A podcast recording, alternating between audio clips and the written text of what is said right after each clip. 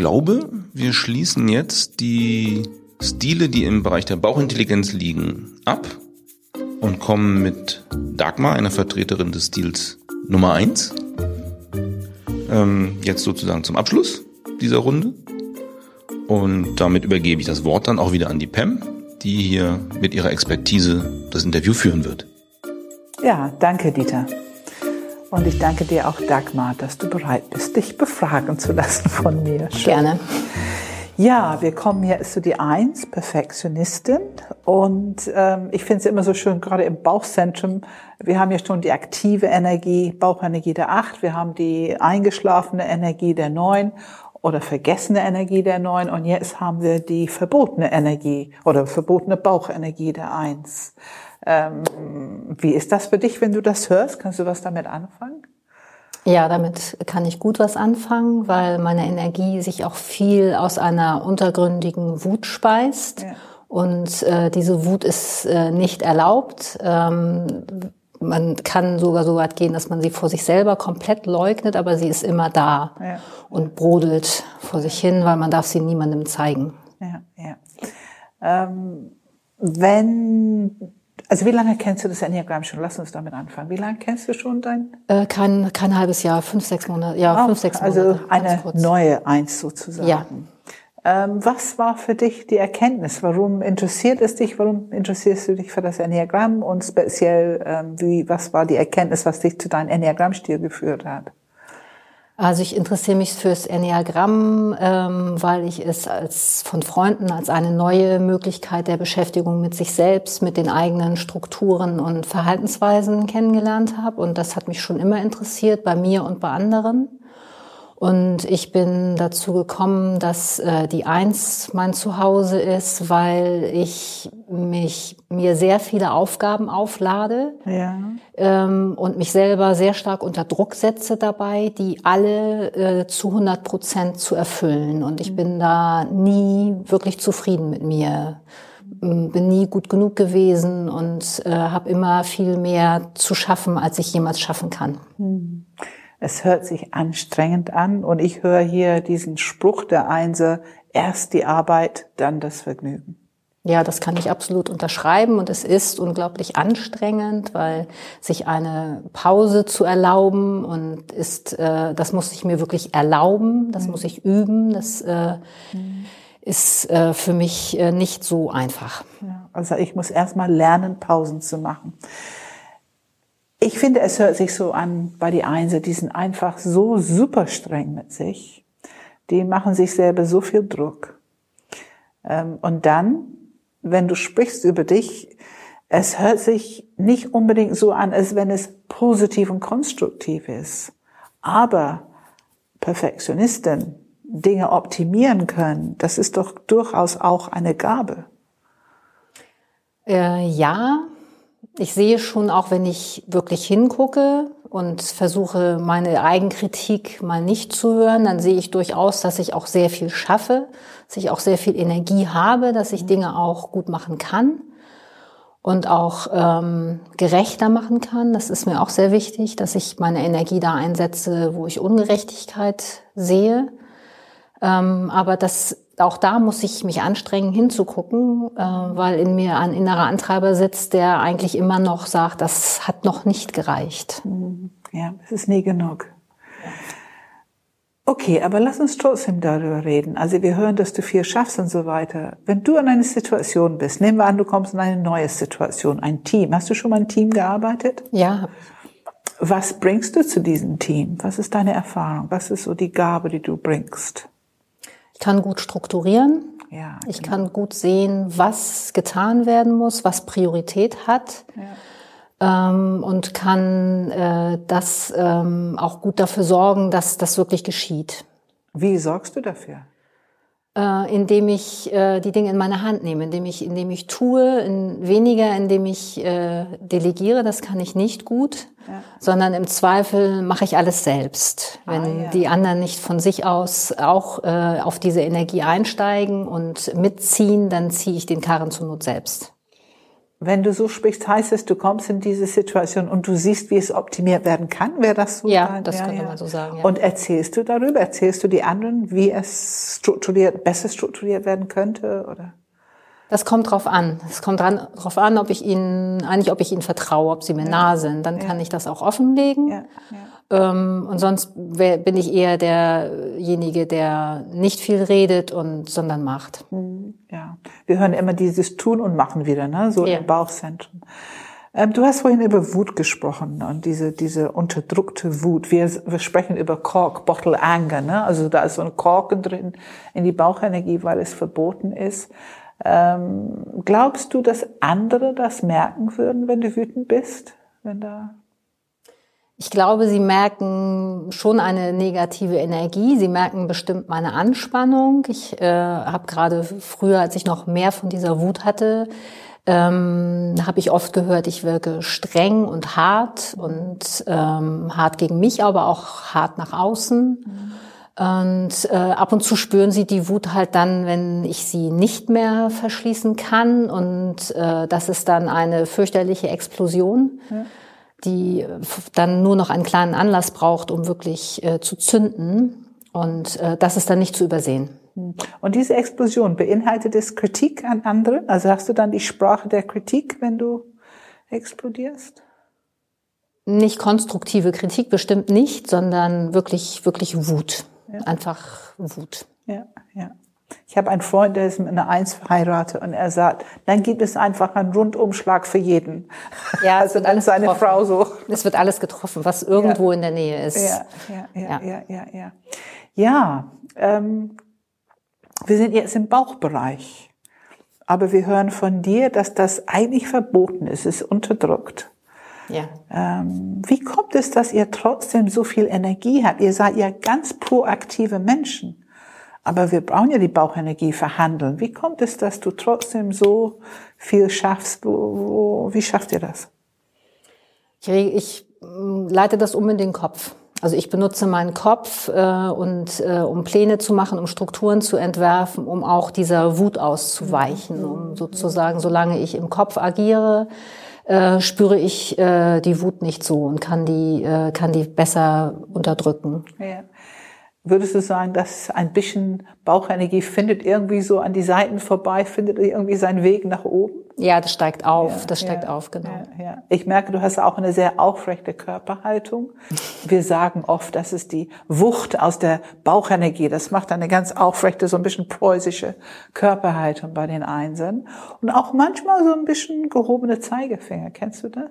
Ja, das, das kenne ich. Da habe ich früher ähm, habe ich früher viel benutzt als Teenager, ähm, wo man sowieso ja der Meinung ist, man weiß als einziger, wie die Welt funktioniert. So ist das, ja. Ähm, hatte ich diesen erhobenen Zeigefinger sehr viel. Ähm, musste ich mir oft, habe ich mir auch anhören müssen. Habe ich damals natürlich gar nicht so gesehen, weil ich hatte einfach ja nur Recht Ja. und ähm, das mussten die anderen ja im Grunde mal sehen. Ähm, das, aber das, das war damals schon Thema. Ich habe es mir dann aufgrund der, des Feedbacks von außen äh, versucht abzugewöhnen.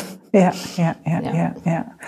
Ähm, würdest du sagen, was für Feedback bekommst du von anderen? Wir haben schon ein bisschen gehört, hart und kritisch und äh, äh, was, was für Feedback bekommst du, was positiv ist, also was ähm, eine positive Wirkung für die anderen? Durchaus auch kompetent Kompetent. und fleißig, Fleißig, ja. ähm, durchsetzungsstark. Und von Menschen, die dichter dran sind, die sehen natürlich dann auch die, die anderen Seiten, dass ich halt auch äh, fürsorglich bin, äh, mich um andere kümmere, helfe und unterstütze. Ja. Wir haben ja von die acht und die neun schon gehört. Also die kümmern sich irgendwie um Harmonie, um Frieden, um Wirkung. Aber das ist schon ein Kümmern irgendwie in der Welt. Also ich finde überhaupt, Bauchmenschen haben immer so ein bisschen diese Perspektive in der Welt. Es geht nicht nur um mich. Nein.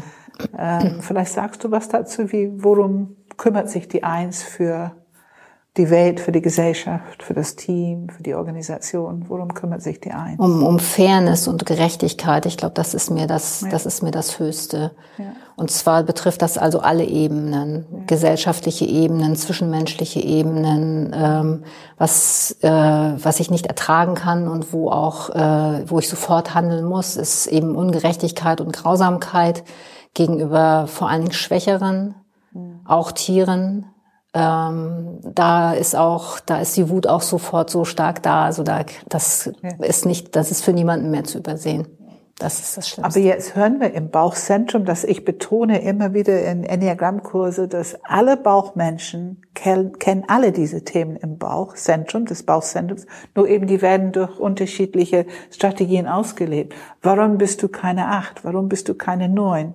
Du hast praktisch dasselbe Vokabular eben benutzt. Was, warum bist du keine Achten? Warum bist du keine Neun? Ähm, da habe ich natürlich auch gut hingeguckt. Ähm, die Acht ähm, hat ein Selbstbewusstsein, was mir komplett fehlt, habe ich das Gefühl, dass, ja. dass äh, als ich ähm, die Strukturen hier kennengelernt habe, war ich wirklich äh, erstaunt und habe es bewundert, wie eine Acht, wo ich mit der ich mich vom Bauchgefühl her sehr verbunden fühle ähm, wie die einfach da so sitzen kann und sagen kann, ich bin okay. Ähm, das ist selbstverständlich, das, ähm, das ist einfach so ein Grundgefühl und das fehlt mir halt komplett. So, es ist, wie es ist. Ne? Es ist, wie es, es ist, ist und ich bin, ja, wie genau. ich bin und wie ich bin. Das ist gut so. Ja. Und äh, das würde mir nie in den Sinn kommen, sondern meine Warte ist eher, ich bin eigentlich nichts wert und wenn überhaupt ich etwas wert bin, dann nur, wenn ich ausreichend geleistet habe und es ist aber nie genug Leistung gewesen, also bin ich immer noch nicht gut genug. Also wenn ich gut bin und leiste und zuverlässig, aber ich bin nicht gut genug. Ne? Genau, ja, ja. genau. Das ist das Grundgefühl, was immer da ist. Ja, ja. Und warum bist du keine Neun?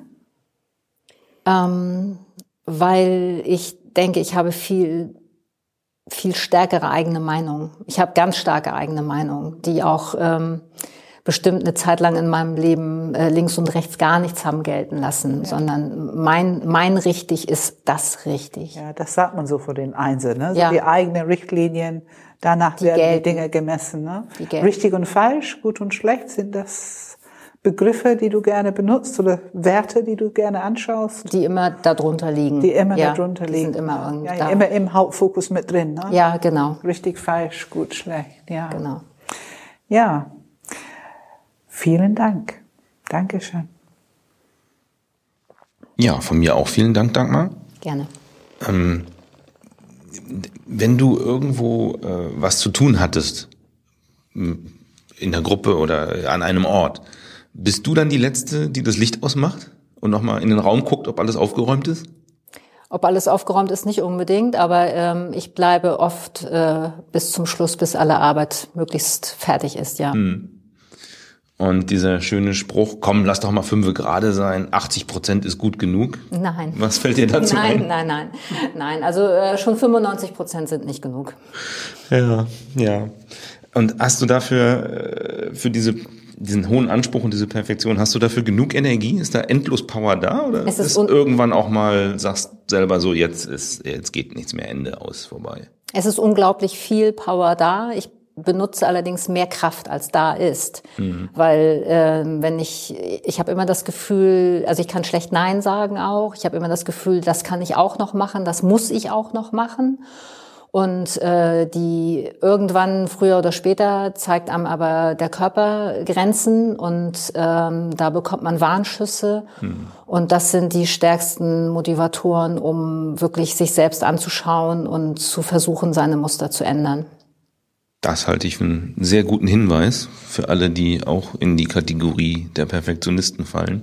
Absolut, absolut. Weil man bleibt ja auch nicht ewig jung. Ne? Irgendwann werden die Signale vom Körper deutlicher. Ja, und wie wir schon gehört haben, wir haben es von viele jetzt gehört, wenn man wirklich mit diesem Muster arbeitet und einfach eine gewisse Befreiung und Entwicklung innerhalb des Musters ähm, hinbekommt, dann ähm, wird man effizienter und eigentlich erfolgreicher mit weniger Energie. Es wird leichter und man wird besser dabei. Ist das Hoffnung für dich? Ja, auf jeden Fall. Ja. Also ich habe sowieso durch dieses ja. Kennenlernen des Enneagramms äh, Hoffnung und Erleichterung erfahren.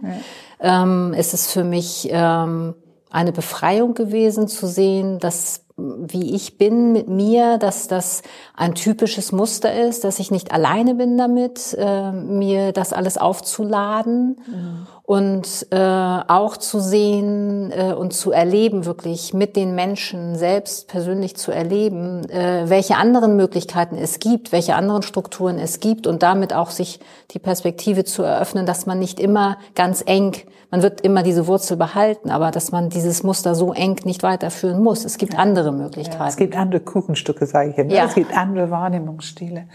Und es gibt andere Zentren. Ja. ja man ist ja nicht nur Bauchzentrum. Nein. Also es gibt tatsächlich auch noch das Herzzentrum, was schon recht nützlich ist, glaube ich, für die Einzelstrukturen. Ne? Auf jeden Fall. Ja. Danke, Dagmar. Und danke, Dieter.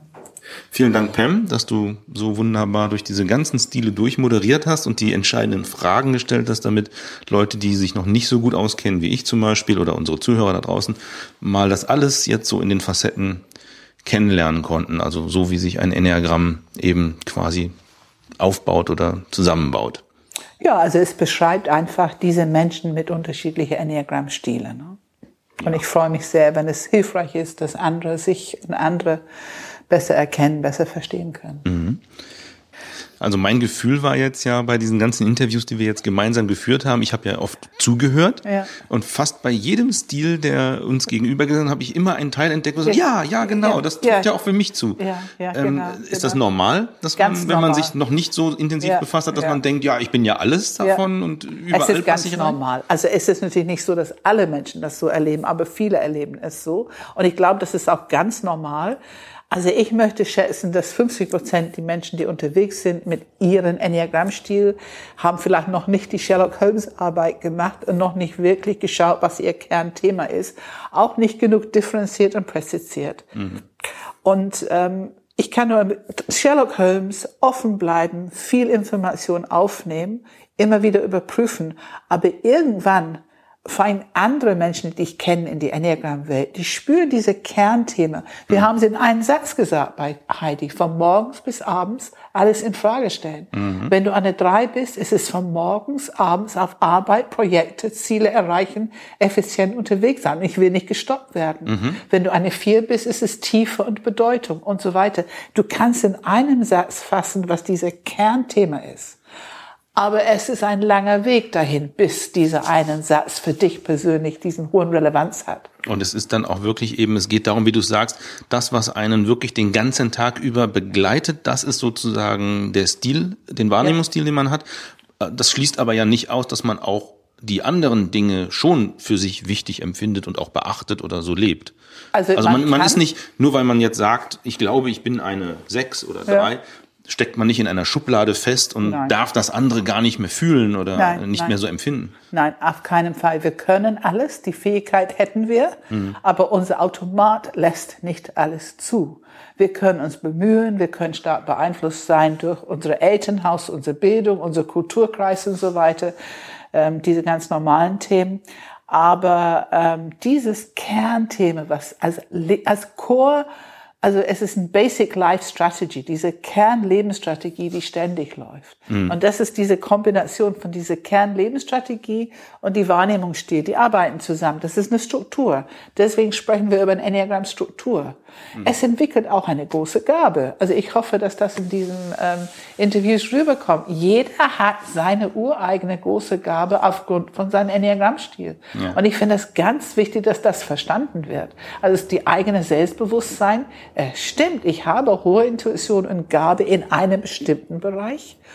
Und jetzt brauchen wir ein bisschen Demut es gibt all diesen anderen acht Bereichen, wo ich halt nicht so der Experte bin und mhm. wo es gut ist, hinzuschauen und anderen zu fragen und wirklich zu begreifen, ich kann von die lernen.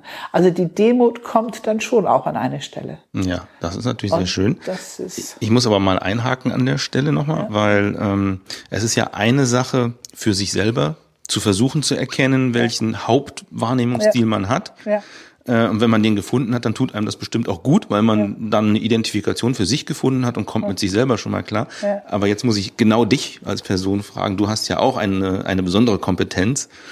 Ähm, wie ist es bei anderen einen Stil zu erkennen? Gut, kann, also, kann man das lernen oder ja, muss man da ein Talent für haben? Also du machst es jetzt wie lange schon? Oh, 24 Jahre. Ja, du hast also und sehr viel Tausende Erfahrung. und Tausende ja. und Abertausende von Menschen in verschiedenste Länder, Kulturkreise und Hautfarben und, und, und. Ähm, es ist natürlich auch wieder ein Trainieren der Wahrnehmung. Und es ist ein ganz großes Problem in dieser Enneagramm-Welt, dass ich finde, es wird nicht sorgfältig genug mit dem Thema umgegangen. Mhm. Also zum Beispiel, es gibt sehr viele Online-Tests. In sich eine gute Sache. Es ist interessant, es löst erstmal eine gewisse Neugierde aus. Aber ein Online-Test kannst du nur ausfüllen von deinem Wahrnehmungsstil. Mhm. Und wenn du noch nicht weißt, welche das ist, dann kannst du auch keine Korrektur vornehmen. Also dein Wahrnehmungsstil führt aus, so wie es dich heute glaubt und erlebt. Da würde Heidi überall friedlich schreiben, mhm. ja, in ihrer äh, ursprüngliche Einschätzung. Also wir blenden auch teilweise aus, aufgrund von unserem Enneagrammstil, bestimmte Aspekte und Realitäten über uns. Und deswegen schriftliche Tests, ja, aber auf keinen Fall denken, dass das Ergebnis dein Enneagrammstil ist, das ist ein Indiz von 100. Aber du hast immer noch die Selbstreflexionsarbeit zu tun. Selbstreflexion ist ja eine Sache, aber was ich raushöre, was sehr wichtig ist, die Reflexion durch andere. Auch. Eben diese genau. Gruppenarbeiten, genau, beides. die ihr Wir machen diese, diese, diese Interaktion mit anderen. Und zwar wissenden anderen, mhm. die auch verstanden haben, dass die Präzision, die Differenzierung, ich würde sagen, mit einem wissenschaftlichen Ansatz, dass das wirklich auch etwas sehr wichtig ist. Bei allem, was das Enneagramm uns zu geben hat an Entwicklungsweg und so weiter. Diese Eingangstür zu finden es ist so wichtig, dass wir da sorgfältig arbeiten, weil ich finde es sehr traurig. Ich komme immer wieder, also ich treffe immer wieder Menschen an und die haben, ne, wie Heidi auch, halt sehr schnell entschieden, was die sind und vielleicht aufgrund von drei Indizien oder jemand hat es gesagt, die haben es nicht selber wirklich gründlich überprüft. Und ich persönlich finde das einfach traurig, wenn ich mhm. merke, die be beschäftigen sich mit Themen und vermeiden sehr erfolgreich ihre eigentlichen Entwicklungsthemen anzuschauen. Ja? ja. Es ist auch so ein bisschen Fluchtweg. Klar. Die also, ich auch eingegangen bin ganz am Anfang. Mhm. Also es ist nicht nur wichtig, dass man selber diese Energie aufbringt und das Eigeninteresse, um sich mit sich zu beschäftigen, sondern man braucht auch andere Mitmenschen. Ja. Um, wenn man erstmal so auf den Weg gekommen ist, dass man sich dann mit anderen ja. austauscht und, und in ja. Interaktion tritt, um nochmal sich eine Spiegelung zu sich holen. Sich überprüfen lassen okay. von anderen. Und mhm. was da ganz schnell passiert ist, dass es wird eher zu einer Art Konkurrenz-Beziehungsthema. Du willst mir was überstülpen, anstatt einfach die Sachinformation zu hören, die man ähm, anbietet. Und dass die einfach diese Sachinformation für sich selber dann überprüfen können. Das ist der gute Weg. So machen wir mhm. das möglichst in unserer Schule. Jetzt habe ich durch die Gespräche mit dir gelernt, ähm, es ist gut und wichtig, sich selbst zu erkennen, andere zu erkennen und demütig damit umzugehen, wie die sind und zu versuchen, damit seinen Frieden zu machen und klarzukommen? Ja, also demutig, weil unser Ego sehr gerne bewertet über mhm. Andersartigkeit. Und ja. diese Demut ist wirklich zu akzeptieren, okay, ich habe meine Realität, aber es ist eben nur ein Teil der Realität. Und ich muss zulassen, es kostet das Ego was. Mhm. Es ist ein integratives Bewusstsein, die ich entwickeln muss, das ist schon ein Stretch, das ist dieser Quantumsprung, wenn ich wirklich zulassen will, dass diese Unterschiedlichkeit auch seine Daseinsberechtigung, seine Würde, seine Gabe, seinen Platz hat, genau wie ich. Mhm. Was würdest du sagen, ist jetzt das Wichtigste davon oder hm, der erste Schritt, den man tun muss? Ist es wichtiger, sich selbst zu erkennen oder andere anzuerkennen oder zu, erstmal zu akzeptieren, dass es verschiedene Stile gibt? Was ich finde, das Wichtigste ist erstmal, sich selber auf den Weg zu machen, weil erst dadurch, also sonst reden wir über eine Theorie, mhm. die ist aber noch nicht erlebt. Mhm. Erst wenn du dich wirklich entdeckst und du machst diese Arbeit und du merkst zum Beispiel, uh, jetzt wird es ein bisschen unangenehm oder, na, das möchte ich eigentlich lieber nicht sein, da gibt es kleine Elektroschocks im Bauch, wenn ich die und die Stil lese. Das ist ein ziemlich sicheres Sein, dass es eventuell etwas mit dir zu tun haben könnte. Ah ja. Ne? Und das, was man nicht sein möchte und wo man ganz schnell sagt, das bin ich überhaupt nicht, das ist ganz oft genau, genau der Enneagramm-Stil, den wir nicht sein wollen. Ähm, und wenn man diese Arbeit macht und dann wirklich landet und erkennt, wow, das stimmt ja wirklich. Mhm. Und dann geht dieses Raum auf, wovon Heidi gesprochen hat. Und dann hast du den Bewusstsein, um die anderen Raum zu geben, bei dir in deine Welt, mit dieser Wertschätzung und Würdigung. Und das ist einfach was Wunderschönes. Für dich, für die anderen und ich finde auch für unsere Gesellschaft, für unsere Welt. Also es ist einfach was Gutes, diese integratives Bewusstsein. Und es ist der Weg der Zukunft. Da geht unsere Welt hin. Da bin ich voller Hoffnung. Das ist doch ein wunderbares Schlusswort. Ja. Bis hierhin in unserem bisherigen Teil des Podcasts über Enneagramm. Ja. Dann möchte ich das gerne abschließen. Ich habe noch tatsächlich trotzdem eine abschließende Frage an dich. Wir haben jetzt diese Stile kennengelernt, haben viele Beispiele gehört und so weiter und äh, gerade gehört, man muss sich auf den Weg machen und sich selber damit beschäftigen.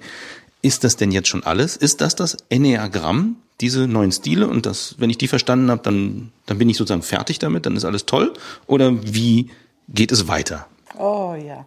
Also wir sprechen hier über lineares Lernen. Und obwohl das Wort Enneagramm, dieses Symbol so richtig für uns bekannt ist, vielleicht seit 100, war Gurdjieff bis 1949 ist er gestorben, also gut 100 Jahre. Aber das Wissen, es, es baut auf auf ganz altes Wissen. Also es geht weit zurück, die Wurzeln von diesem Wissen. Also wir können schon bei Sokrates und bei Pythagoras und noch davor können wir Informationen finden, die einfach in diesem Symbol wiederzufinden ist. Die, die ganze Mathematik von Pythagoras ist in diesem Symbol wiederzufinden. Also es baut auf sich auf und genauso wie es dieser lange Hintergrund hat, bis hier, bis heute, ich bin zutiefst überzeugt, genauso geht es in die Zukunft weiter.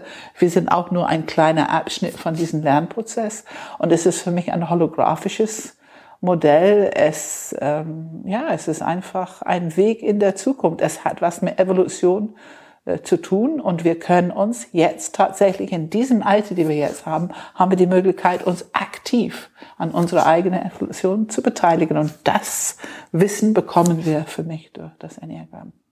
Wenn ich jetzt ein Hörer da draußen bin, der uns jetzt bis hierhin zugehört hat, was kann ich als nächstes tun, um mich auf den Weg zu machen? Was würdest du empfehlen? Ein, ein Seminar mit dir besuchen oder? Äh? Das, also auf jeden Fall, wenn es dich interessiert, eine Einführung. Da, da haben wir ja Einführung, also und verschiedene Orten in Deutschland, also eine Einführung. Man kann auch eine kleine Einführung machen, wenn man erstmal sich so ein bisschen dran gewöhnen möchte.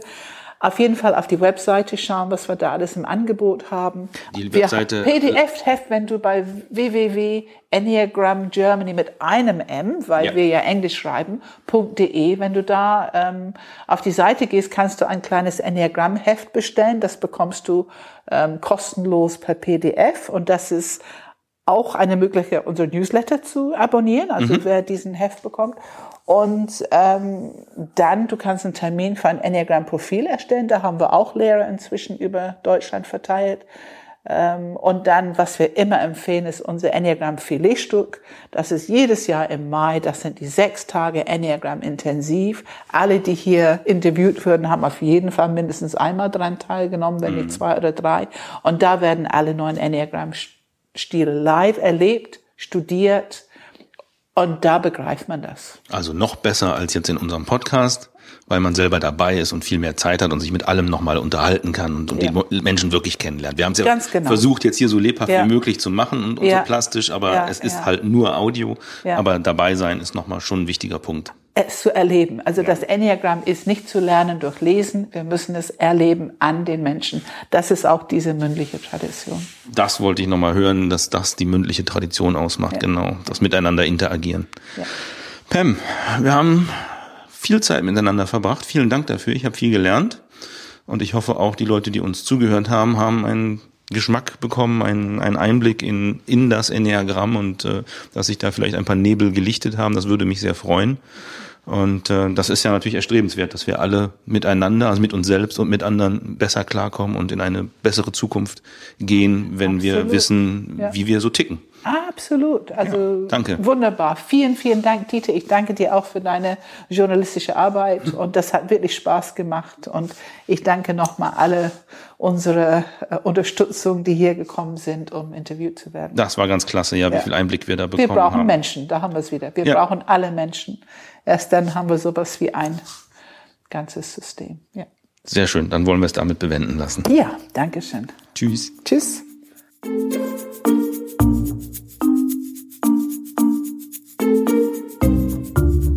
Damit soll unsere Podcast-Reihe zum Enneagramm aber nicht einfach so beendet sein. Pam und ich haben beschlossen, dass wir in loser Folge weitere Menschen interviewen werden und zwar zu ihrer Lebensgeschichte und wie ihnen das Enneagramm dabei insgesamt weitergeholfen hat. Bleibt uns also gewogen und hört auch demnächst wieder rein.